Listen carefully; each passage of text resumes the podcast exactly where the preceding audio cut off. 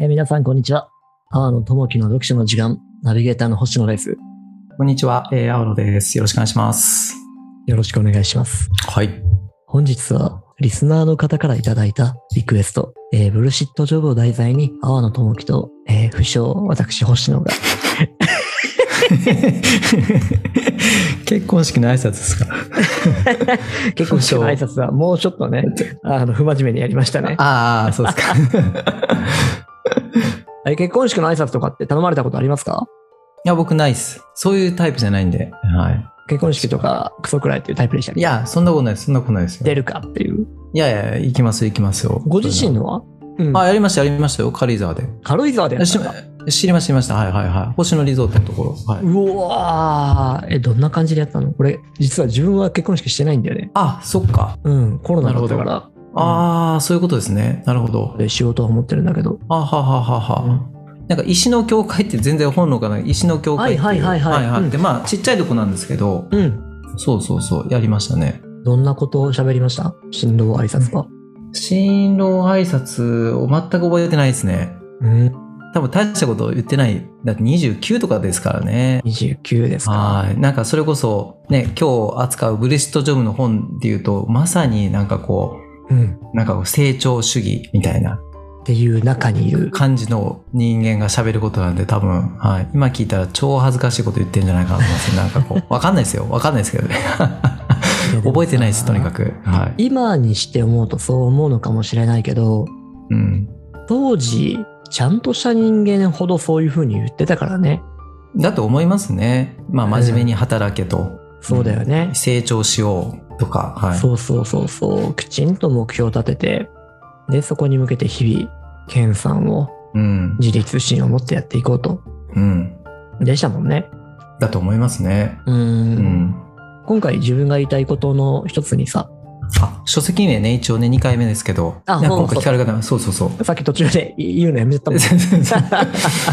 まあ今回あのあのリスナーの方からリクエストいただいたブレストジョブの謎クソどうでもいい仕事はなぜ増えるか酒井隆さんが書いた本を扱わせてもらいます。はい。ブリジット・ジョブ自体はね、デイビッド・グレーバーさんが、うん。はい、書かれております。はい。翻訳をした方が書いた解説本ですね。はい。なんかこういう系のさ、本をね、読んだ時に、うん。二つほどこう思い出す話というか本というかがあってさ、ほうほうほう。パパラギって覚えてる？パパラギ。いやパ、パラギ。なんすか？知らない？パパラギ知らない。なんかある部族の酋長が、この資本主義に対して書いた本みたいなやつなんだけどさ、いや、全然存じ上げて。本当？で、あとこの、今回の本の中にも、うんうんうん。えー最後の方に出てくるエピソードでさ、うん。なんかある南の島みたいなとこにいる人に、働けよってこう、外から来た人が言うっていう。うん。で、じゃあ働くと何かいいことあるんですか？みたいな。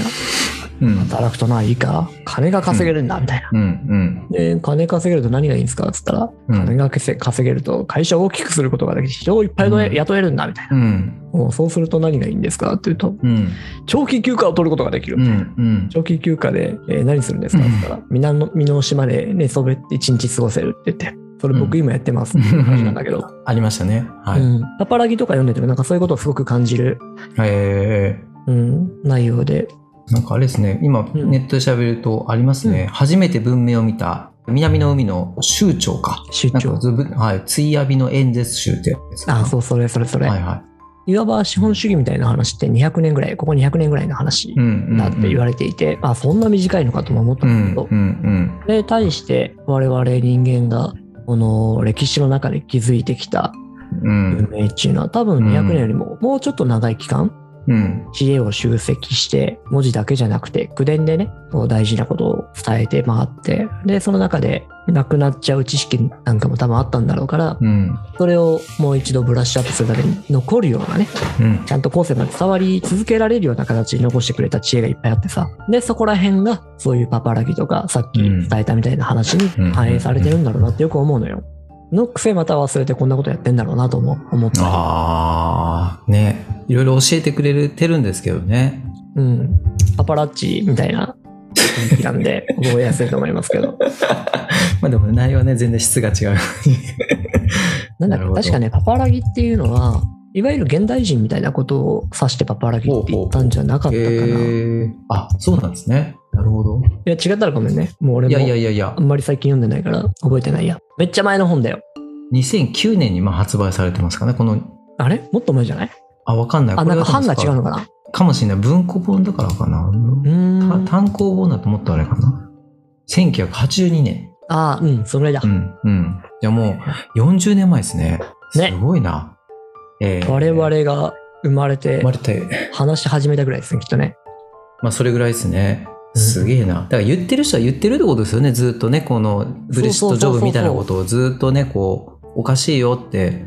う。うんん。言ってたんだろうなと思うところです。うん。さて、えーでは本日はテーマトーク的に話を進めていく前に軽く、あもうでも喋ったからいいのか。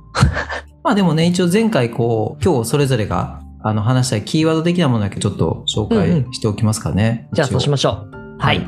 じゃあ自分の方はまあ、前回1回目もちょっとお伝えしましたが、えっと、今回の扱わせていただく本の中でいくと、第4項と第5項に出てくる雇用創出イデオロギーとか、うん。えーネオリベラリズム、うん。あとはまあ、官僚化、はい。みたいなところをまあ話し、えっと扱わせてもらいながら、で今のパパラギの話もそうですけど、その資本主義とかネオリベラリズムを推進する人たちが作った枠組みをそろそろね、気づいていいんじゃないですかと、他の生き方しましょう、オルタナティブに行きましょうよっていう話ができればなと思ってます。うんうんうんうん。ありがとうございます。えー僕の方ではですね、はいはい。今回のね、えー収録のタームでお話全部できるかどうかわかんないですけど、うん。自分が読んでて、あ、これ自分だなって思ったことがいっぱいあってさ。うん。で、特にブルシットアーティストみたいな話が出てきたの覚えてるかな？ブルーシットアーティスト。そうそう、なんかね、適当なことをそれっぽく巧みに言う人のことをブルシットアーティストって言うんだけど、なるほど、なるほどな。んかよくテレビのコメンテーターみたいなね、ああ、まさにそうですよね。その実態、要は自分がこう送っている生活とかお仕事とは離れたことを偉そうに喋ったりすることね。ああ、まさにブルシットですね。そう、僕その、その才能があるんでね、危ないんですよ。いや、でも星野さん、それは僕も同じですよ。うん。ね、ブルシットアーティスト。的なことをいっぱいやってるし、もう一個、組織の封建化みたいな話があって、その組織の中でのうん。封建主義的な行動をね、やってしまっていた。まあ両方かな。どっちもある。ちょっと意外ですけどね、そのあたりね、星野さん。うん。良かれと思ってやってるところはなお怖いところで。ああ、良かれとね。うん。まあ、こうそうした方が、まあ、会社のためとか、まあ、プロジェクトとか、メンバーの方のためにいいぞとはい。いうことなんですよね。思っちゃっておったと。うんあーあともう一個あってさ、就活なんかまさにそうだよなと思ってて。おー就活ね。就活生、よね大学生とかはい、はい。相談を受けるじゃない？うん。その時にどうすれば通るかっていう話？まあ、なりますね。血の話をしちゃうと、もう、どうブルシットなんですよ。まあ、そうですよね。まさにそうですよね。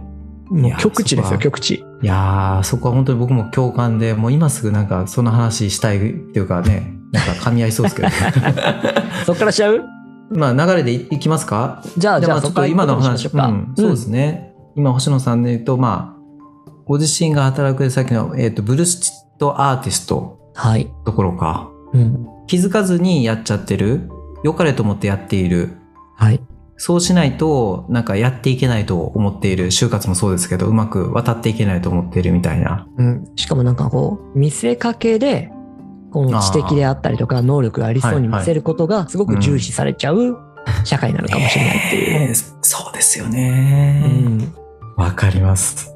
どっちかというと大学生までのうちってさ、うん。そういう見せかけをできるだけ取っ払って素の自分で純朴な自分で嘘をつかないように生きていく方が偉いことだって思ってるじゃない、うん。うん。うん。まあそれの傾向があると思うんだけどさ、うん。うん。そこから一気に世界をそっちに変えなきゃいけない時に魂を売らなければいけないのかぐらいの確かに。この転換なのよ。ね。でそれがうまくできないとあダメってあ。言。われちゃう感じ？まさにそれは、多分ね、星野さんも僕も以前なんか就活結構苦労したっていう話あったと思うんですけど、僕も全然できなかったんですよ。いわゆる社会の資本主義ルールに合わせた自分の価値の伝え方ができてない。うん。まあでも今振り返ると苦労しましたけど、それがなんかいいんじゃないかなと思いますけどね。長い目見たら。うんうんうんうん。うん。なんかその資本主義っぽく、なんかこう社会にそれが適応するんだみたいな感じでやっていくと、いずれ苦労するんじゃないかなって気がしますけどね。うん45歳になったらボロボロになるような、そういう方って。あわかんないですよ。人は変わっていくんで。はいそうだね。はいでもなんだかんだ言って、その後さ、我々は結構染まったよねって。染まりましたね。すごく。だよねう。ん。うん。なので、就活の時に、就活生に対してそういうことを伝えてしまってる自分に気づいて痛くなっちゃったんですよ。うん今今の自分のあ痛くなっちゃってるんですよ。ーあー、今、今、うんそれはなかなか苦しいですね。だから染まってんだなっていう。なるほど。うん。でもそうせざるを得ないっていう面もありますよね。そうしないと、その、まあ、うんとはいえその学生さんが目指はすね、就職うんうん。はが実現しづらい。い。その人が学生さんが苦労するっていうのもあると思うんで。いや、この辺がさ、ちょうど最近も何人か就活相談乗ってるんだけど、ええ最近すごいめんどくさい伝え方をするようになっててさ、なるほど。もしお前がそういう資本主義的な世界を望むのであれば、こういうことが有効なんじゃなかろううか。ん。ただしお前にはそっちじゃない道もあるみたいなことも、う。もうん大前提から分かれ道を提示しちゃうんだけどさ。なるほど。まあねあ、それをうん。ね、理解してくださる学生の方もいるでしょうし、なんかようわからんなっていう人もいるでしょうし、はい。これはあれですね、いわゆるその就活アドバイスをする立場からすると危機ですね、これは。その、こう、矛盾を感じてるっていうのは。あなたはどっちなんですかみたいなね、うん。ことを思われながら話を聞いていると思いますよ。全部が全部、ね、いきなりこう1-0ではないと思うので、あもしなんか星野さんでもしあれば、全然。うんうんうんうん。なんかそこからさらに先に行った話でさ、今自分がどんだけ染まってるかっていう話に近いところなんだけど、うんうんうん。で、普段意識してなかったけど、これはそうだったかもって思うところでさ、ほうほうほう。その封建制の話でね、なるべく噛み砕いて、えそこの論だけ説明すると、資本主義、ネオリベラリズムの中では、富の格差拡大が行われていくよね。うんうん。止めるものは、よりそれを集中して、自分のところに集めてうんいける搾取構造を固定化させようとしていくと。うんうんすごいね、なんかこの硬い言葉のオンパレード。ごめんうん。なさい、まあでも。ね、いやでも書いてありますもんね、そういう感じの。はいはいはい。噛み砕かなければだけど。レント資本主義とかなんかね、はいはいはい。ね。はい。うん、レント資本主義もちょっと後で話したいところが、うんうんうんそうすると、金が余ってくるんだよね。うん。うん。で、余った金どうしようっていう時に、じゃあ、周りで困ってる奴らがいるから、そいつら雇っちまうかと。で、雇っちまった奴らになんか回す仕事は特にないんだよねと。うん。じゃあなんかそれっぽい仕事作って雇ってるっていう状態だけ作るかみたいな。うんうんうん。で、これをフランキー、取り巻きって呼ぶじゃない、ああ、そうですね。うん、うんうんうん。これがこう資本主義の中でもたまに垣間見られる状態の一つであるよと、うん封建制って言われうん呼ばれるものですよみたいな。で、その雇われてるフランキーの人たちってやってる仕事って完全ブルシットだよねっていう。うんうん。意味のないね。もともと必要がない仕事ですもんね。なんとかアドバイザーとかつけるわけですね。なんとかコンサルタントとか。はい。みたいな。これ俺もやっちゃってたんですよね。おういつの時代ですか？もう会社員時代にああ、さ、ほうほうほう。うん、特に仕事がない状態でも人を雇っちゃうとか、うん、人をインターンで入れてしまうとか、アルバイトでも入れてしまうとか、要は雇用環境を作っちゃって人を入れちゃう。うん。で、え何かあった時のためにそいつがいるといいとか、で、そいつならではの仕事を作らせるとかさ。やってたけど、仕事は、なんかいわゆる価値を生む仕事を最初からこっちが用意して与えてたわけではなかったりするの。これの中にね、すごく虚栄心的なものがなかったかとか、ああ、自分がそういうものを、ポジション、雇用を作り出せるとか、とかそれ、をコントロールしてるのが自分だみたいな。とか、その相手に対して完全にこう上位に立とうとした。気持ちがあったん。じゃないかとか、で、言ったら、その時にある程度、富の偏りがある側にいてさ、えーその金を有意義なことに使わずに、うん。余剰のこと。に使おうとしてしまった結果だったんじゃないかとかね。なるほどね。ええなるほど。って思ったわけですよ。なんかあれですよね。僕のさっき言ったところ、雇用創出イデオロギーでこう、ね、はいあの、トリクルダウン、その、はいはいどっちだ。うん。あの、結局、右派ってそのサプライサイド、そのね、はいその資本家とか、まあ、投資家、株主みたいな、そっちの方にお金集めれば、うん。合理的にこう、必要なところに事業を作ったりお金やりますよねっていうけど、結局そうじゃなくて、ね、さっき取り巻うんき。作るっていう。うんそうそうそうそう。民間の方がね、えーうまい資本の作り方、雇用の見方知ってるでしょっていうので、それをやろうとしてるんだけど、結局そんなことはできずにさ、うん、自分の手の届く範囲だけでやってっちゃって、結果あー、取り巻き作るにとどまるって話。うん、うん、うん、だからこれ、俺やってたじゃん、みたいな。うん。じゃあ、それ読んだところ結構グッときたわけですね。こ来う。たねう。わーみたいな。そので、時のそれをシーンが。なんとか、んそうそうそう、ん正当化しようと思ってさ、まあ、なりますよね。うん、うん。いや、俺の場合は違うんだって考えちゃう。なるほど。でじゃあ何が違うんだっていう頭の中でここのね、うん。うん、えーうん、よくあろうとする星野と、うん。うん。うん負けを認めろっていう星野の戦いが始まるわけですよ。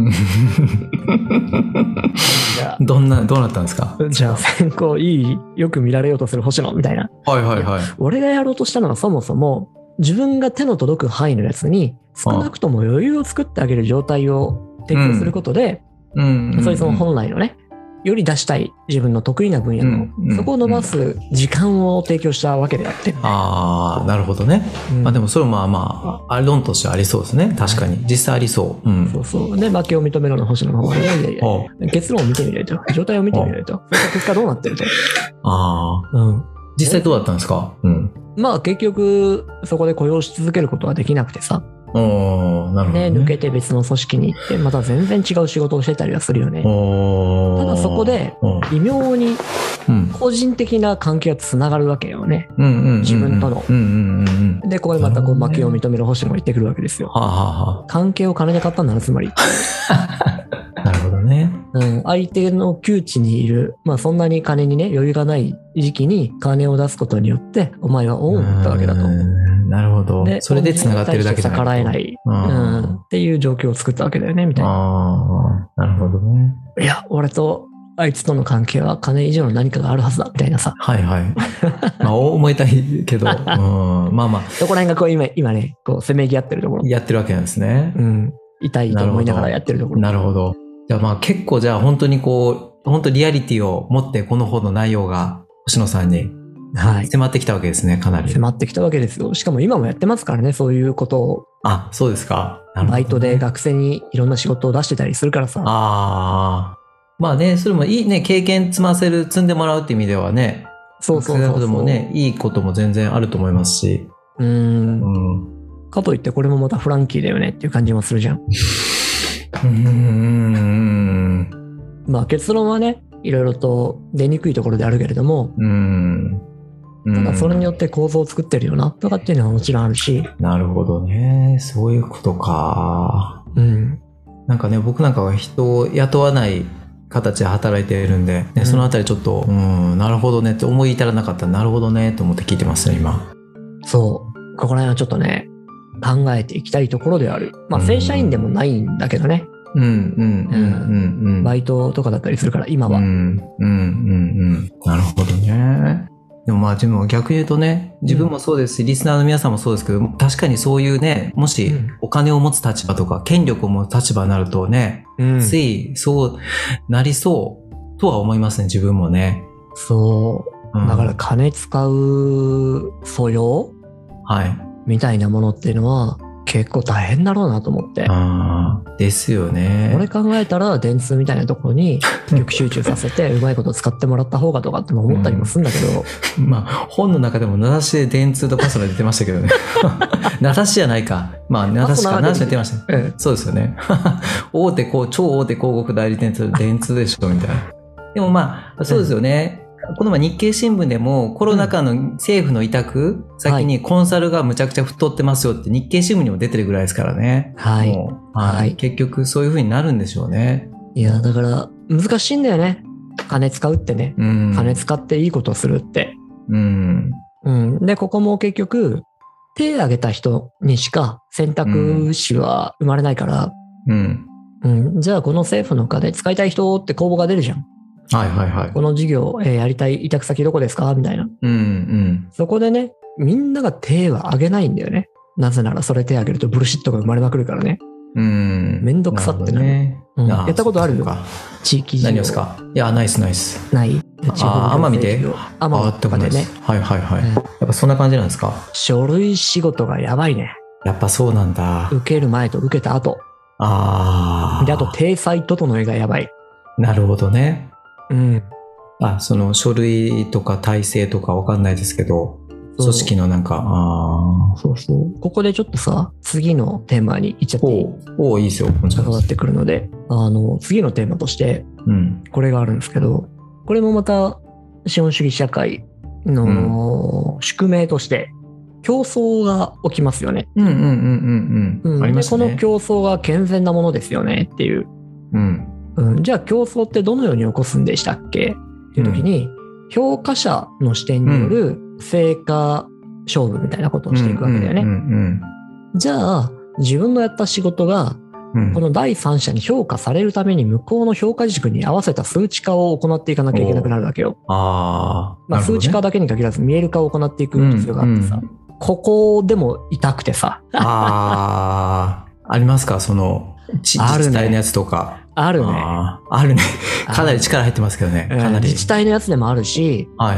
特にね、あの、雇われていた頃の後期の仕事っていうのは、うん。新規事業だったりするから、うんうん。いかに自分たちがやってる活動がうんうん。いいことなのかをみんなに伝えられるようにしなきゃいけないわけよ。ってなりますよね。そうですよね。うん。そうすると強引にいろんな人の評価軸に当てはめた見せ方をしていったりするじゃない、うんうんうん。これは圧倒的に資本主義社会に組み込まれようとしていったなっていうことが一つと。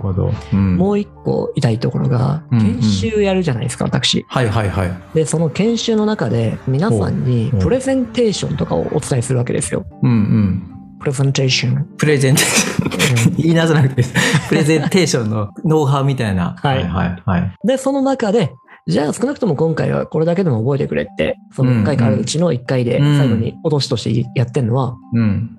相手に伝わるようにんきちんと数値化もしくは可視化しましょうねってう話です。ん。なるほどね。まあでも、いわゆる一般的に僕なんかもそれ教わってきた、はい。ね、正しいやり方って感じしますよね。んそう。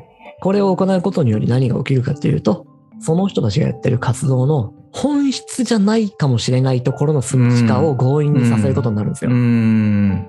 これ。なるほどね。うん。ね、本の中にはね、こう、数量化し得ないものを数量化する欲望みたいな、はい。ね、言葉が出てきて、それはネオリベラリズムが、こう、競争環境を人為的に作って、うん。こう、その環境を維持促進するために、はい。まあ、持ち込むっていうふうにね、書いてあって、僕もそこは、はい、すごく、ありがとうございます。来ましたね。はい、はい。超絶ね、片棒を担いでますよ、僕は。いや、でも星野さ資ん、本主義の手先です。はい、どうぞネオリベラリズマズム、わかりますよ。でもね、それは僕も全く同じですよ。やってますいや僕もあの例えばそれこそリクルートさんの,、うんあのリクナビネクストとかリクルートエージェントさんとかはい。あのリクルートダイレクトスカウトっていうその、まあ、転職支援サービスのこう、転職ノウハウ記事の、まあ、作成をサポートさせてもらってるんですけど、うんうん。まさにそういうことですよ職務経営人にはうん。あの数値化してうん。具体的にうん。あのあなたのことを知らないはい。企業側が理解できるような強みを伝えられるものにしましょうっていうことをずっと言い続けるわけですから。まあでまあ、実際でもそう、そうなんですけど、でもまあ、まさに手先ですよね。はうい。ん。いや、もう本当にね、その資本主義が使える、この労働者をいっぱい生み出してるんだろうなと思ってうさ、ん。物分かりの良いね、うん。うん。って思ってる。だからまあ、なんか理想はね、やっぱスパッとね、そういうのをやめればいいと思うんですけど、まあ、というわけにもいかないっていう、なんかこう言い訳もあるんですけど、あります。なんかね、最近ちょっと余談っていうかあれなんですけど、面白いなと思ったのが、あのうんうん歌手の山下達郎さんっていらっしゃるじゃないですか。あ、サブスクの話だね。そうそう、あれ面白くって、うん。読まれました？あの、インタビュー記事。インタビューまで読んでない。あのね、あ、教えてください結構、うん。あ、インタビューの記事がまあ出てて、あの、サブスクは死ぬまでやんないよって山下達郎さん言うんですよ。うん。で、なんでかっていうと、これ結局表現、音楽表現に携わってない人間が、自由に曲をばらまいてその儲けを取ってるんだからおかしいよねって、マーケットの勝利だけど、それは音楽的な勝利じゃない。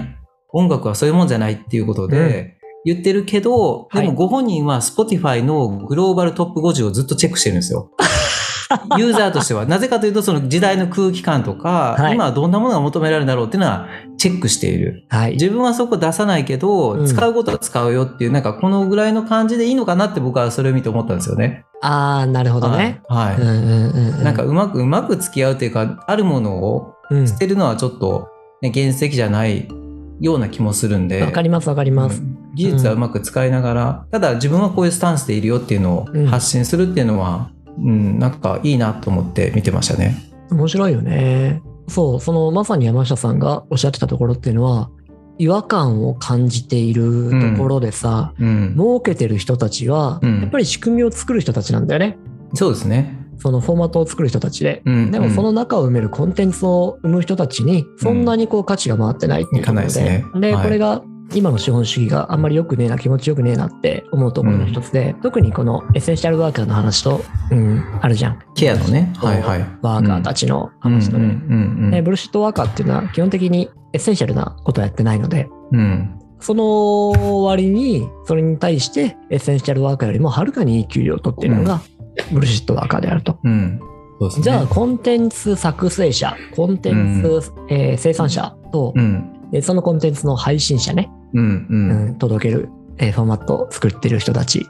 ここにも同じ関係があるんだよね。結局、コンテンツを作る価値自体を生んでる人たちにはうん。金が入ってないっていうね。うんうんうん。そんなにそうでしょうね。うん。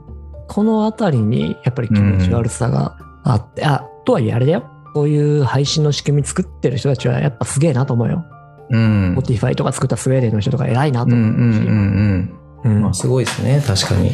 うんうん。で、Spotify がなかったら、ただその間にあった他のレコード会社さんとかさ、えーうん他のマスコミさんたちがさ、稼いでたっていうだけの話だうん、そうそうそう。まあそうですね。うんうんうん。でもそこに。に対して山下さんみたいな人がそういう活動をしてたら、いわゆるその人が生んだコンテンツの価値体験が、うん。より生産者と近い距離で起きるんだよね。うんうんうん。なるほどね。そこ間に入らずにね。ううん。これは喜びの増幅だよね。おー喜びの増幅。お互いにとっての。なるほど。確かに。う。うんんうん金っていうことを考えたら、うん。めっちゃ、いわゆるレバレッジ効いたのが圧倒的に儲かるじゃん。うそうですね。プラットフォーム使った方がいいでしょうね。うん。そうそうそうそう。CD 売るよりも Spotify のっけた方が儲かるしさ、うんライブだけやるよりもそっちの方がはるかに儲かるからさ。そうですよね。チャリンチャリンと、ね。それやるとうん。遠くなっちまうんだよね。そうですよね。声は届かないですよね。うん。聞く方もね、そんだけ、なんか山下達郎さんの曲を聴くっていう感じじゃないでしょうね。いろんな中聞く中の一つっていうふうに、ああ、そうそうそうそうそうそう。ね。うん、なると思いますね。Spotify とかで音楽聴いたりする？アップルミュージックで、はい、うんうん聞いちゃいますけど。あれでどういう聴き方します？まあ、僕の場合なんかこう、ちょっと話するかも、僕の場合はそのラジオから聞いていいなと思ったのをチェックして、うんそこからこう広げていくって感じですかね。ああ、じゃあ、あこの人、何々さんの歌ってるこの曲っていうのを聞いて、はいじゃあこのアーティストは他にもどんな曲聴いて、聞いたろうなとか、はい、それに近い人どんな人いるんだろうみたいなうん。プラットフォームを活用させてもらいながらって感じですいやー、いい聴き方してますね。そうですか。え、星野さんは？僕ね、ランダムで聴いちゃうことが多いんですよ。おーなので、そのランダムで聴くときには、もはやアーティストは浪費対象ですよ。あ、そうか、なんかランキングとかわかんない、こう、いろいろミックスリストみたいなの出てくるやつそうそうそうそうはいはいはいはいはいはい。なんか、夏車でドライブするときミュージックみたいな。ああ、ありますね。うん夜のカフェでみたいな。はいはいはい。そうそうそうそうあうん、夜中作業中の、えーローファイミュージックとかさ。ーありますよね。確か僕も聞くときあります。うんうんでも、昔俺らが CD 買って聴いてた時とかって、うん。はい。もうアーティストの中にどんな曲が入ってるのかも知らない CD 買ってさ、うんうん。一回聴いてさ、投資で聴いて、うんうんで、二回目は歌詞カード見ながら聴いてさ、三回目、あ、この曲とこの曲とこの曲いいなと思っはいはいはいた曲は、曲は一旦置いといて、うん。他の曲に良さを見出すために他の 最初の2回じゃ気に入らなかった曲を何回も聴くみたいな ことやんなかった？まあそうですよね。そうですよね。全部がね、アルバム十何曲あったら全部ってないですもんね。なんでだろうみたいな曲もあるでしょうし。そうそう、大体1曲目と9曲目ぐらいがいいんですよ。なぜか。で、12曲目とか大体バラードだったりするんですよ。もう聞かねえよみたいな。でもあのぐらいこの生んだ曲に対して向き合うっていう経験はもはや今なくてさ。まあそうですよね。ライトに行けちゃいますもんね。次から次に。うん。で、ライブなんかに行っても、やっぱ自分で金払って時間取ってさ、わざわざそこまで移動時間、移動して聞聞きに行くので、なるべく楽しもうとしたりとか、うんうんうんよりこうなんか深く、えー伝わるものを受け取ろうとしたうんうりとかさんしたりするのがだいぶ薄くなっちまったなっていうのがあって、で、うんこれを考えると、兵器のことを思っちゃうんですよ。ああ、ほうほうほう。パンパン。飛びますね。はいはいは人が人を殺す、人が人を傷つけるい。うん。っていう行為には、うん。ある程度常人だったら抵抗を感じるもんだと思うんですよ。ただこれが抵抗を感じなくなったタイミングっていうのがあって、うんうんうん。それがこの攻撃対象との距離を取った時なんですよね。ああ、見えなくなった時ね。弓矢で人を殺すってなった時に、もうだいぶ抵抗を感じなくなって、それがピストルに変わって、もっと感じなくなって、ライフルになって、まあもっとか感じなくなって、ミサイルになると、もう、ももはや、ゲームになっちゃうからねさ。うんボタン一つピッで終わりですよ。うん。ドローンとかでも、もうないるほどね。画面の中の世界の話になっちまうリアルじゃないんだもんな。だから戦争が起こせるって話があって。うーん。確かにな。自分がこう一人一人切るってなったらね、うん無理ですよね。それこそ、戦争をやるって決める総理大臣が、お前ぜ前線で戦ってみろって言ったら、やっぱり戦争をやめようってなりそうですね。とかね。怖いし、痛いし、嫌だみたいな。そう。なので、人と人との関わり、例えば音楽家だったら曲を通して人と関わるし、うん。人を確か誰かに攻撃するっていう関わり方であったとしても、うんその近い距離だったらちゃんと相手のことを思いながら関わるし、うん。うんうん苦しい顔を見なきゃいけないしね。っていうのがうん。薄れてしまって、うんどんどんどんどん薄れていってしまうのが、ここの今の資本主義社会の効能の一つだなと。なるほどね。うん。で、そっちの方がまあもうね、経済的に儲かるし、一方でこうエッセンシャル、ケア、相手のことを思いやる仕事そう。みたいなのはまあ、この本の中でいくと、ね、無から有を生み出す創造じゃないっていう、創造的な作業じゃない、そのかうん家事とかはが、一個下に見られちゃうっていうか。そう。まあ結局ね、そのケアリング的な仕事、ケア的な仕事っていうのは、やっぱ人の隣にいて初めて成り立つことが多いじゃうん、うない。ん、うん、うん。で、これはレバレッジが効かないから、そうですね。価値が低いんだよって言われちゃってるんですよ、今の時代。でもね、デイビッド・グレーバーとかもそう、ケアこそね、仕事だっていう、うんケアリングが仕事だって、まあね、そうなんでしょうね、確かに。うん。で、さらにここで翻るんですよ。翻る。我が身に来るわけです。ほうほうほう。なるほど、なるほど。今日はやけに内省的ですね。言いたかったんでね。どうぞどうぞ。ここに翻って、我が身に。とはいえ、自分のキャリア選択でいくと、どんどんね、僕の場合は、この対象との距離を縮めていってるんですよ。キャリアの変遷の中で。おおなるほど、なるほど。で一番最初が、あの、事業会社の宣伝部なんで、もう全国、えーもうまさしく全国ですよ。うん全国に出店してさ、うんでそれをお茶の間でテレビで CM 流してさ、で、各駅、全駅ぐらいの勢いでうん看板つけてさ、っていうことをやってたけど、うんもう、その時にそのサービスを使ってる人たちの顔なんかほぼ見てなかったよね。な某英会話のね。はい。うん。で、そこから一個ポジション下げてというか、構造的に言えば上流から下流に行って、うん大学に行くわけじゃないですか。うん。メディア企業に行ってさ。うんうん。で、今度は、えーメディアの中の広告を作っていくわけですよ。うん。で、一記事書いたら1万 PV とか2万 PV とかだったじゃん。うんうんあの頃さ。うん。まあ中には 100PV みたいなところもあったけど、ごめんなさい。でもそれでももう利用者の方が見えないわけですよ。まあそうですよねうん。数でしかないですもんね。クライアントの顔は見えるけどね。うんう。ん。うん。で、そこから今度は、えーさらにちっちゃなコンサルに行くわけですよ。うんうん今度はでも顔が見えるんですよね。うん。なるほどね。うん顔も見えるし、えー関われる期間が長くなるんですよ。広告っていう接点だけじゃなくてコンサルだから教育なんかもできるし。うんうんうん。あ、あの時に入ったあなた、えー今度部長になるのがすごいね、みたういな。ん。こんな係りもできるようになってうんうって。んで、そこからさらに落ちてさ。うん。落ちてる。まあそうですよね。今のね、経資本主義経済的に言うとってことですよね。多分ね。で、今はもうメディア使わずに対面での仕事ばっかりやってるう。ん。のでなるほど。なるほど。うん。これはなんか自分の中での感じる価値みたいなものをどんどんどんどん大事にしてた結果になるのかなとは思う。なるほどねう。ん。これをね、昔の同僚とかと話をすると、他は逆の登り方をしていくからさ。こうね、こういくんだ。うん。あれ、上流にね聞かせて、うん金どんどん上げてんなと。ああ、まあそうなりますよね。多くのパターンがね。そっちの方がこう、うん僕もその転職支援みたいな、キャリアコンサルタントみたいなやってた時期もあるんで、まあ、そっちを思考するのがいいキャリアの歩み方ですよとか、はい。いう、こう、論理になっちゃうんですよ。だから僕、そのキャリア教育とか、うん。あの、キャリアの仕事ってあんまり好きじゃないというか、こう、すごい違和感感じるんですけど、うん。うん。う。ん。まあでも、星野さんは自分のこう、感覚はい。とか、まあ、直感かな？で、こう、従うというか、素直にやっていくことで、こう、ね、さっきさ下がるっていう言い方ね、しましたけど、よりこう、顔が見える仕事するようになってったってことですね。そうそうそうそう。なるほど。なので、そこだけ免罪符ですね。自分の中で。でもそうですよね。なるほどね。面白いですね。面白かったんですよ、この本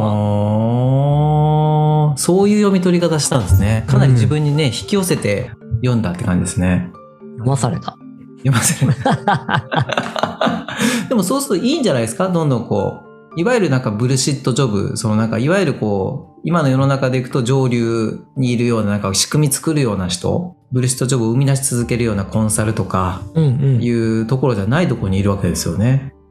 ただ、まあ、これはね、この次のタームの話でできればとは思うんですけど、うんうんさっきね、アーノさんも、いきなりの変化ってむずいよねって話をうんそうですね。うねん。されてたので、その、うんじゃあ、徐々なる、このグラデーション作った変化っていうのは、うんうんどんなもんがあるのかねっていうのは、うんうん具体的に考えてみたものもあるので、なるほど。これは次回にねね、うんぜひ伺いたいですね。ころですけど、これはちょっとなんかうんね、いっぱい俺喋っちゃったからごめん、パス。大丈夫大丈夫です。いや、あの、大丈夫ですよ。結局、多分、この本、あの、ブルーストジョブの謎で、多分、言いたいことってそういうことだと思うんですよね、この本。うんうんうんうん。うんうんで、なんか僕がもし話しても、多分重なる話はい。が多くなっちゃうと思うんで、うん大丈夫ですよ。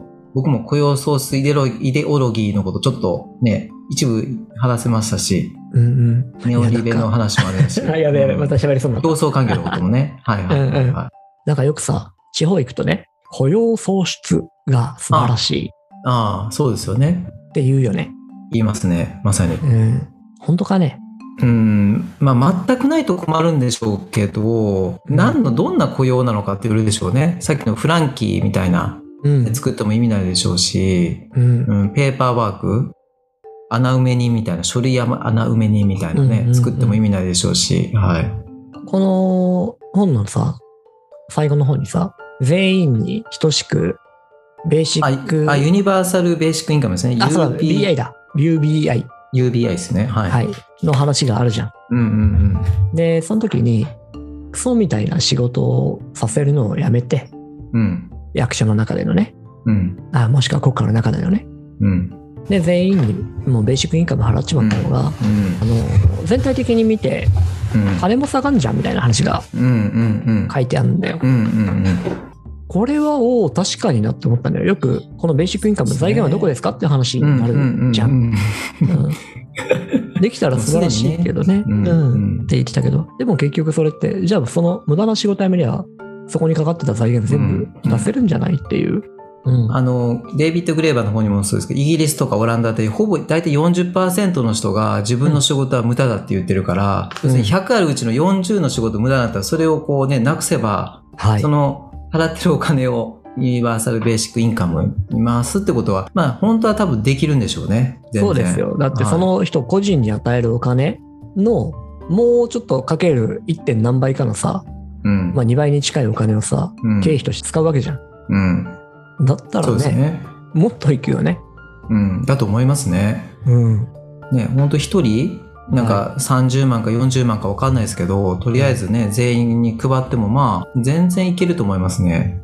そうそう。で、それで生きていけるのであれば、うん。あれ？雇用創出って果たしてどの程度価値が生まれることなんだろうって、ふとね思ってさいらないんでしょうね、きっと。多分その資本家とかその株主的に言うと、働かせたいっていうベクトルになるんでしょうね、動きとしては。はい。で、さっきの自分の取り巻きを増やして自分を偉く見せたいとかはい。もあるでしょうし、うん、だからまあそこら辺のもう考え方自体がそのね、デイビッド・グレーバーはそうです。そこを相対化するのがそのグルースト・ジョブの本の、まあ、目的みたいなの書いてありましたけど、僕もそうですけど、皆さん、多くの人がもうそういうものだと思ってるわけじゃないですか。雇用創出しなきゃいけない、はい経済を回さなきゃいけない、うん。GoTo トラベルとか、はいはいはい GoTo イートとかあるじゃないですか。うん。まあ全部そういうのやらなきゃいけないと思ってますけど、うん。じゃないと経済が死ぬ、雇用が、みたいな話しますけど、まあ、そうじゃない方法ってあるんでしょうね。最近本当にベーシックインカムでやっちゃえば。無駄な、はい、キャンペーンとか、無駄なキャンペーン事務局をする全電通とか、パソナとか、パーソルなんたらとか、いらないわけじゃないですか。入れた、入れた、入れたいやでも結局パーソルなんとかテクノロジー、テクノロジーの会社がそこでこういろんなアプリの開発とか、はい。になってるわけじゃないですか、おこぼれをもらって。まあ大会社はね、はい。ねどっかやってるわけじゃないですか。うんなんかそういうのって、そこに払われてる何億円、オリンピックの例も出てましたけど、無駄なところに払われてる税金、ね、多分、ああ、そうね。うん、使えば、うん。本当はいけるんでしょうけど、怖いんでしょうね。そうなったら、何やるか分かんないって思うから。いや、ほんとここの論理は何なんだろうなって、すごく考えました。雇用創出がいいのか、それともベーシックインカムでもう普通に遊ばせといた方がいいのか。うんうんちなみにね、日本のさ、生活保護受給率が希望者に対して20%ぐらいだっていう数字があるじゃない？ああ、なんか、あそんな低いんですね。20%なんだ。めっちゃ低いっていうところで。ただこれがへ地方に行くともうちょっと高くなってたりするらしいのよ。あ、そうなんですか。で、これは明確な数値とかで見たわけじゃないんだけど、地方でね聞いた話で生活保護を受けてる人がいますよと。で、その人たち普段どうやって生活してるんですか？生きてるんですか、って暮らし聞いてみたら、えー朝タクシー呼ぶと。で、タクシー呼んで、えーお病院に行くと。で、病院に行って検査して薬もらった後、はいはい。えーもう一回タクシー呼ぶと。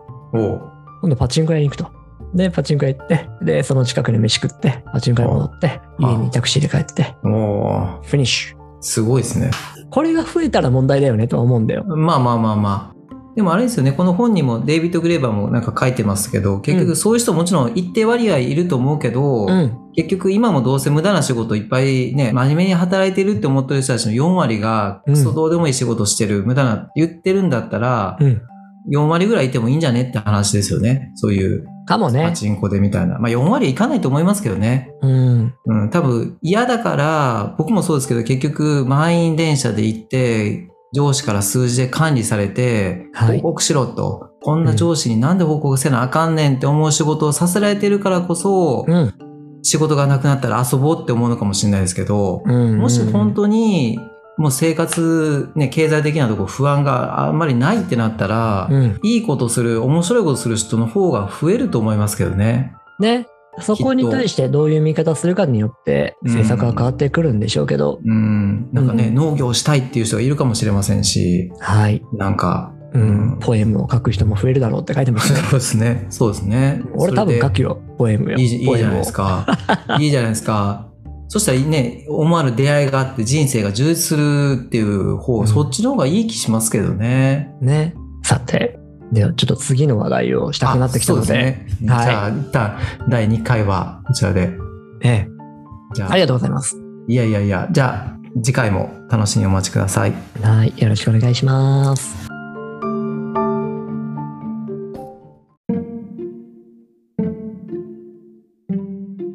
阿波野智樹の読書の時間、お聞きいただきありがとうございます。